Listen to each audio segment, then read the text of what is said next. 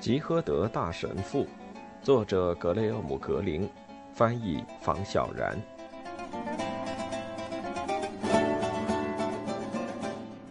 第二部，一，吉诃德教士与主教的不期而遇。一，吉诃德神父睁开眼，发现自己几乎还保持着昨晚的睡姿。他惊讶的瞧见。两侧的乡村景色正快速从眼前掠过，先是一片树林，接着又出现一栋房子。他猜这一定是喝醉酒导致的恶果，于是叹了口气，同时暗下决心以后再不贪杯了。随后闭上眼，马上进入了梦乡。一阵奇怪的晃动让吉诃德神父几乎又醒了过来。他感到身体一沉，身下似乎变成了冰冷的床单，而不是之前躺在上面很不舒服的地面。这真太奇怪了。他手伸向脑后，想调整一下枕头。这时，一个女子愤怒的声音道：“万能的玛利亚，你们到底对可怜的神父做了什么？”另一个声音答道：“别担心，女人，他很快会醒的。”去给他准备一杯浓浓的咖啡，他喜欢喝茶，那就来茶，浓茶。我会守在这儿等他醒过来的。希望。这人话还没说完，神父就又昏沉沉的睡了过去。他梦见自己吹起了三个气球，放飞到空中，气球两大一小，他对此感到不安，想要抓住小的气球，将它吹得跟其他两个一样大。吉诃德神父醒了过来，他眨了两下眼，十分清楚地意识到自己正躺在埃尔托沃索镇家里的旧床上，有人正在给他号脉。加尔文医生，神父喊道：“原来是你！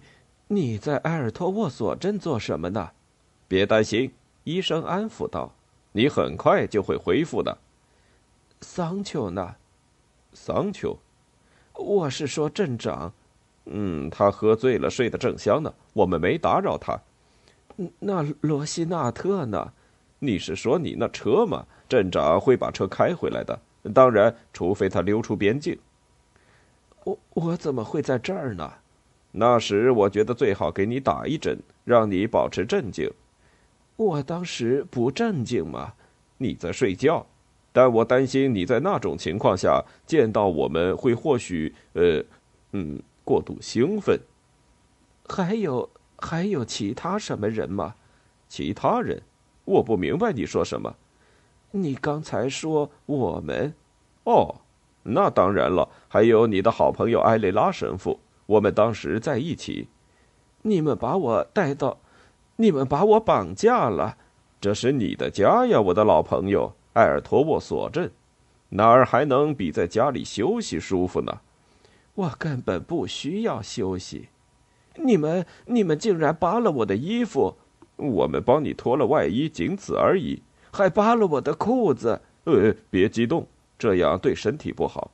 相信我，你需要休息一会儿。主教亲自下的令，让埃雷拉神父找到你，把你带回来，以免事情闹到不可收拾的地步。埃雷拉神父给在雷阿尔城的我打了电话，他是从特丽莎那儿知道我名字的。我有个表亲在国民卫队内务部工作，他很善解人意，而且愿意帮忙。多亏了你在莱昂给特丽莎打了个电话。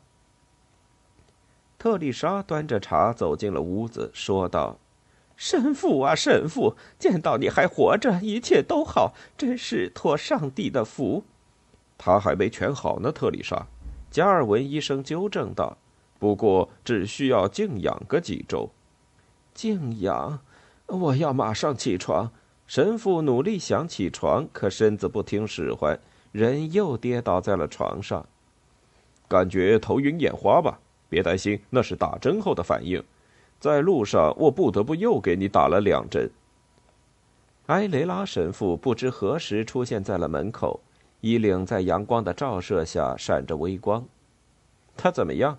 埃雷拉神父问道。恢复的不错，很好。你们两人犯了罪。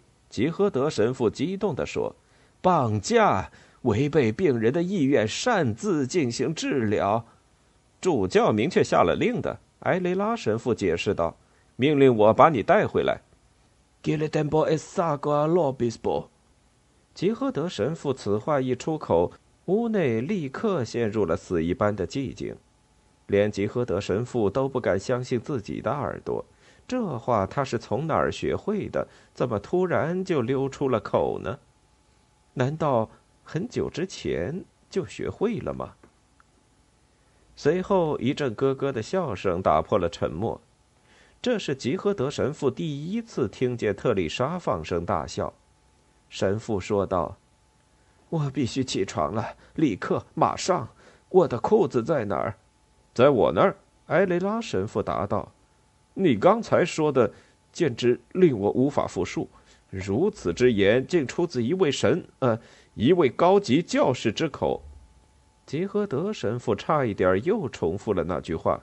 那句令埃雷拉神父无法复述的话，不过这次要将主教换成教士，但他忍住了。把我的裤子拿过来，神父说道：“我要起床。”口吐污言秽语，就说明你还没恢复。我说了，把裤子拿来。别急，别急嘛。加尔文医生道：“裤子过几天给你，你现在需要休息，绝不能激动。”我要我的裤子，哼！在你身体好些之前，裤子暂由我保管。”埃雷拉神父道。特丽莎神父向他唯一的朋友求救了。他把裤子锁在抽屉里的。上帝饶恕我，神父，我之前还不知道他为什么要那么做呢。你们想要我做什么呢？卧床不起吗？何不趁此机会自我反省一下？埃雷拉神父道。你最近的行为举止极其反常，此话怎讲？根据阿维拉卫兵的报告，你和你的同伴不但互换着装，还谎报地址，那完全是个误会嘛？据在莱昂抓到的银行劫匪交代，你不但把你的鞋给了他，还把它藏在你的车里。那人抢的不是银行，是无人售货商店。主教大人和我绞尽脑汁说服卫兵不对你采取任何措施。主教大人甚至不得不致电阿维拉的主教进行协商呢。加尔文医生的表情也帮了很大的忙，医生本人也出了很多力。至少我们已经说服了卫兵，让他们相信你的所作所为是精神崩溃导致的。那是胡说八道，是对你的胡作非为最仁慈的解释了。不管怎么样，在千钧一发之际，我们及时阻止了教会历史上的特大丑闻。埃雷拉神父更正道。但仅限于目前而已。现在睡一会儿吧，加尔文劝吉和德神父道。中午喝点汤，医生吩咐特丽莎。晚上也许可以给他吃煎蛋，但现在不能喝酒。今晚我会再来看看情况。如果他睡着呢，就不要打扰他。还有，埃雷拉神父对特丽莎道：“明天早上我去做弥撒时，记得打扫客厅。”我可不知道主教什么时候会到。主教特丽莎和吉诃德神父不约而同的惊叫起来。埃雷拉神父没理会他们，径直走了出去。他虽然没有砰的关上门，但门也发出了啪的一声。吉诃德神父躺在枕头上，转头瞧着加尔文医生。医生，神父道。我们是老朋友了，你还记得我那次得肺炎的情形吗？那当然，让我想想，嗯，差不多三十年前的事儿了吧？是呀，没错。那时我特别害怕会死，因为我觉得自己做了很多的错事。我猜你不记得当时你对我说过的话了吧？嗯，我想，我应该是让你尽量的多喝水啊。不，不是这个。神父努力回忆了一下，可依然想不起原话。你大概是说，想想每一秒有几百万人正在死去，他们中包括了恶棍、小偷、骗子、教师、慈母、严父、银行经理、医生、化学家和屠夫。你觉得上帝有时间顾得上，或是降罪于你吗？呃，我真的这么说过。大意是这样吧？你也许并不知道那番话当时对我是多么大的安慰。刚才你听到艾雷拉神父说了，要来看我的不是上帝，而是主教。啊，我希望你能说点什么安慰安慰我。嗯，这就这就难了嘛。加尔文医生道。不过你刚才说的那句也许能用。去他妈的主教！